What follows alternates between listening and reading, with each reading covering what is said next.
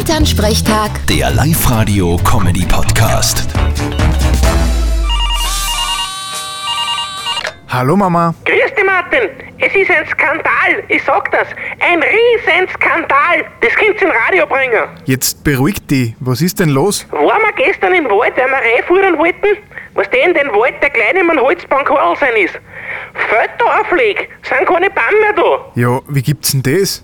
War der Holzwurm so aggressiv heuer? Nein, viel Ärger. Haben wir einen Karl gefragt, ob er was gesehen hat.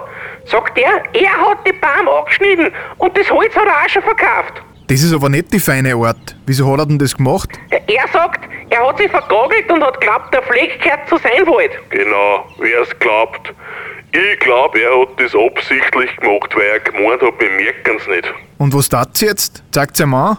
Zumindest das Geld, das er fürs Holz gekriegt hat, konnte er euch geben. Ja, das ist eh klar. Nein, anzwang kann man nicht. Da kommt er viel zu gut weg. Wir haben uns was überlegt, was ihm viel mehr weh tut. Au weh, was denn? Wir erzählen den ganzen Ort, dass jeder weiß und dass er sich recht schauen muss.